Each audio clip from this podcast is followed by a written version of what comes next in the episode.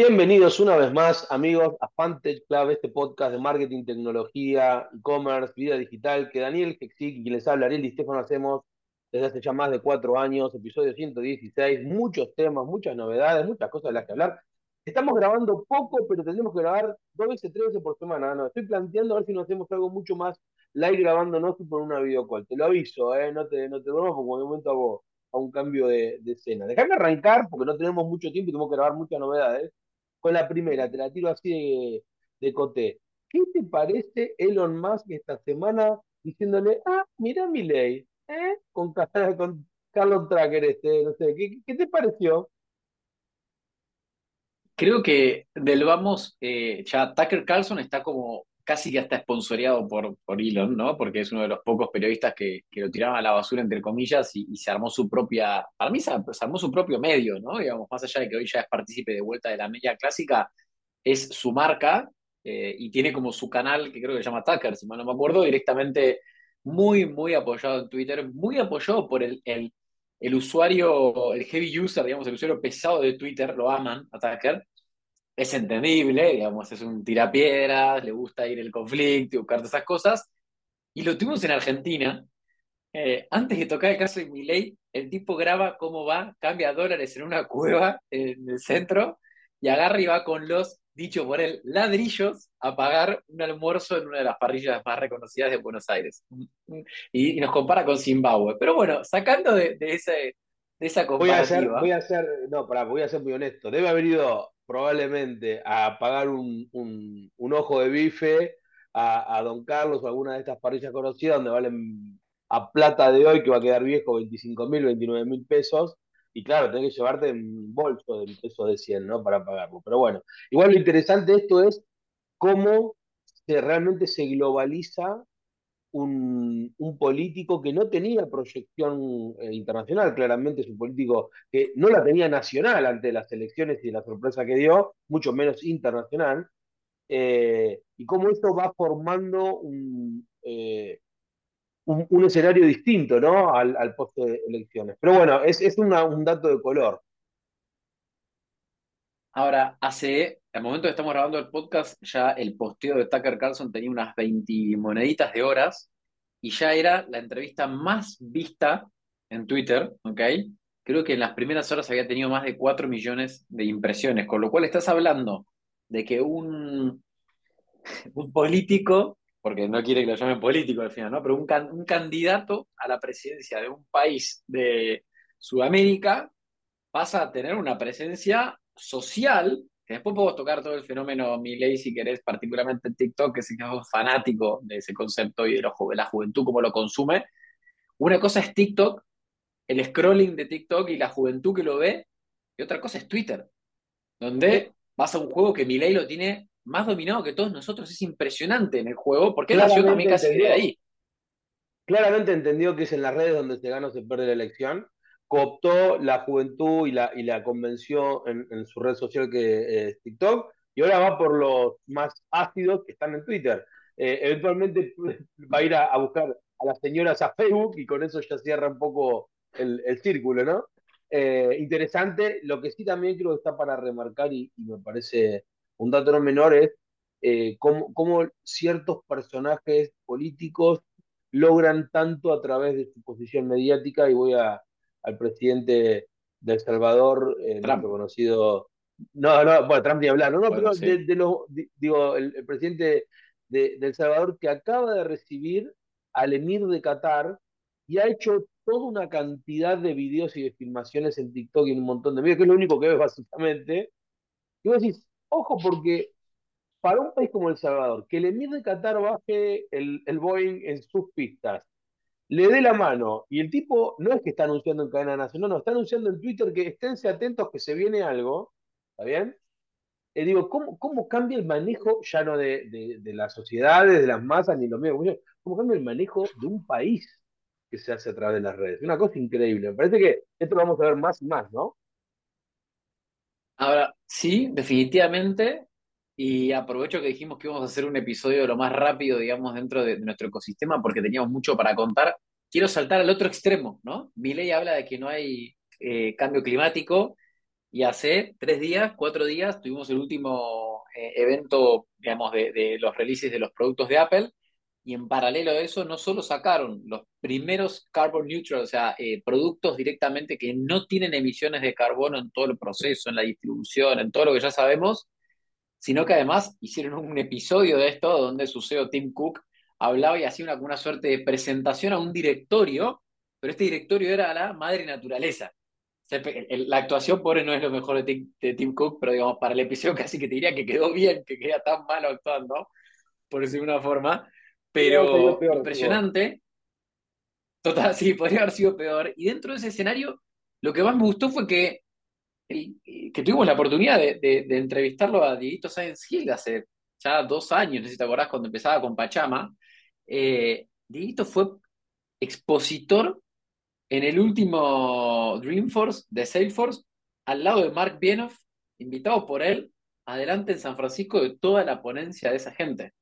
Por lo cual, más allá de que nos queremos llevar obviamente el mérito nosotros de haberlo invitado cuando lo conocimos en cemento, entre comillas, pero digo, impresionante cómo vos tenés un político de un país, si querés, y, una tendencia, obviamente, ¿no? Porque no es solo Milei, tenés, digamos, todo el tipo de, político de ese estilo, y por otro lado tenés una de las marcas más eh, capitalistas que es pro capital, eh, si querés, mi ley, diciendo, che, no, hay un cambio climático y como compañía para el 2030 somos el número uno en dar vuelta a esto. Pues una forma, ¿no? Con lo cual, qué lindo contraste. Sí, y sabes que es interesantísimo, Dano, que yo creo que es una especie de danza entre los extremos. En vez de una racionalidad de construir desde el centro, hay una danza de los extremos hay una danza del negacionismo y del absolutismo del otro lado.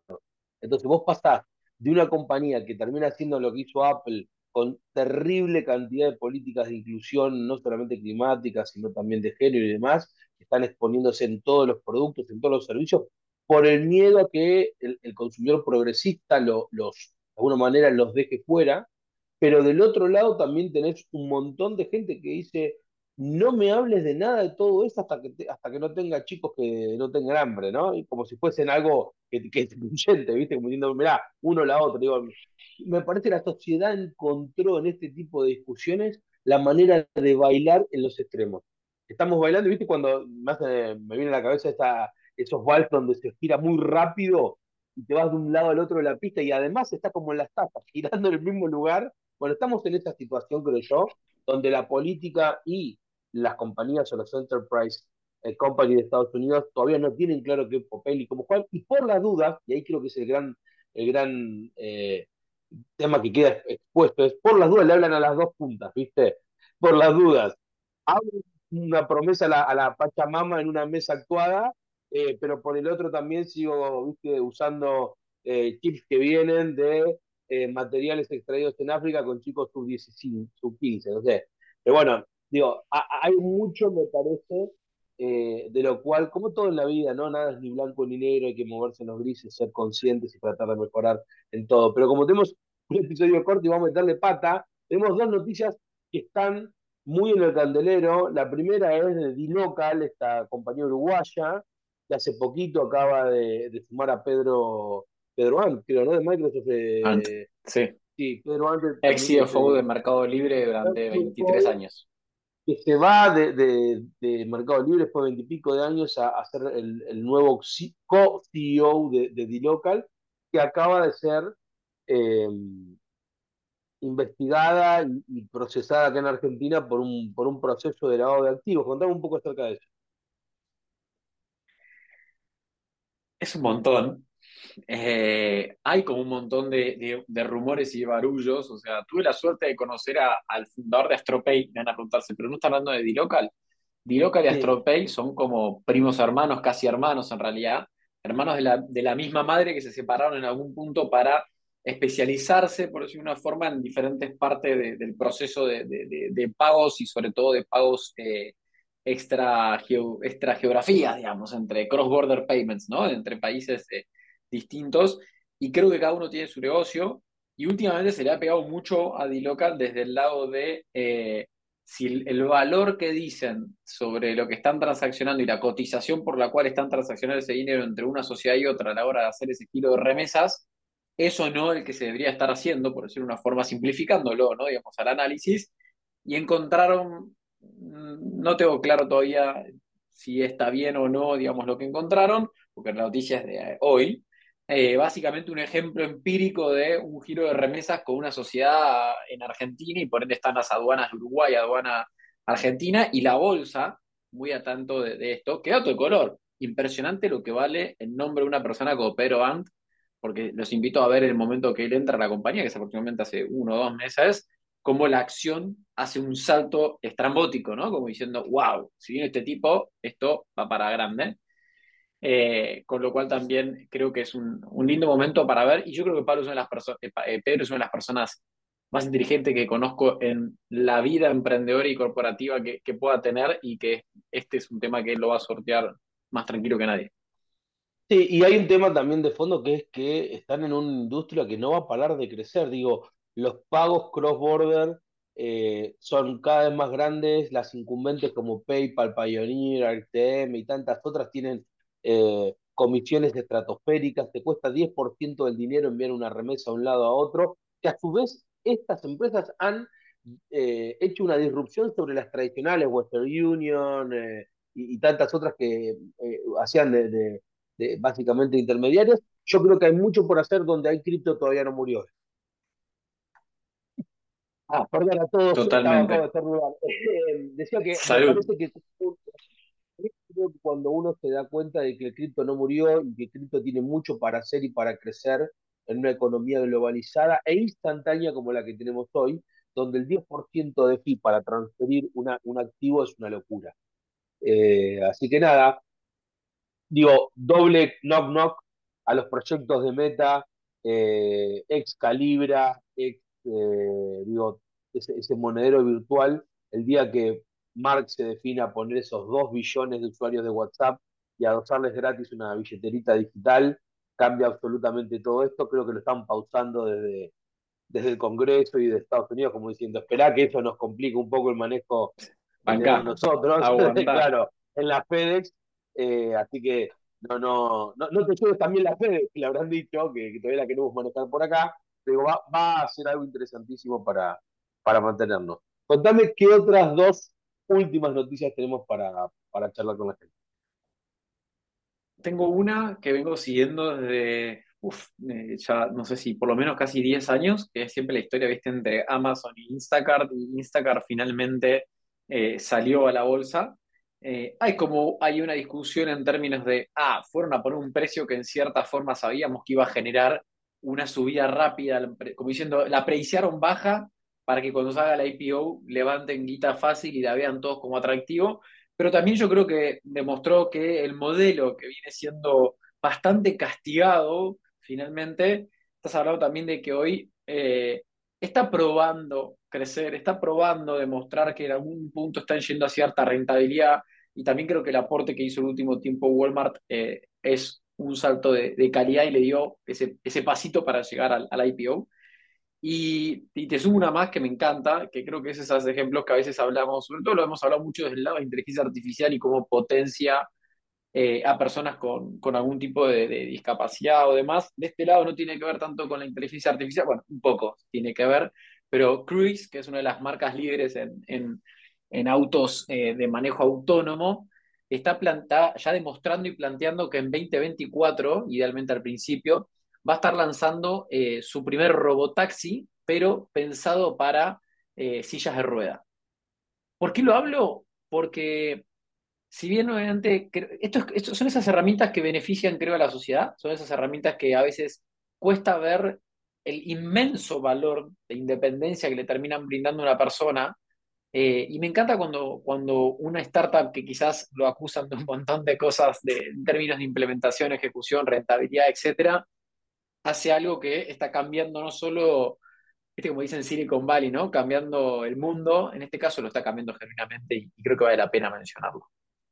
Sí, creo que además, y esto es algo que nosotros todos deberíamos entender, eh, la sociedad tiene la responsabilidad de aprovechar de alguna manera eh, los recursos de investigación que se hacen en general para todo el público en darle mejor accesibilidad a, todos esos grupos minoritarios. Es decir, si vos tenés la capacidad de generar estos vehículos autónomos, tenés la responsabilidad social, sobre todo como compañía y como, como industria, de crear eh, las adaptaciones que sean, que además, y, tomando esta noticia en particular, le cambia mucho más la vida a una persona con ciertas capacidades distintas motoras, el poder tomarse un taxi autónomo preparado en el momento que ella quiere solamente a través de su celular, por la dependencia intrínseca que ya tiene su condición, que alguien que ya se lo puede tomar normalmente que se lo des en el celular. Entonces me parece que este tipo de cosas no tenemos todavía una, un, acabado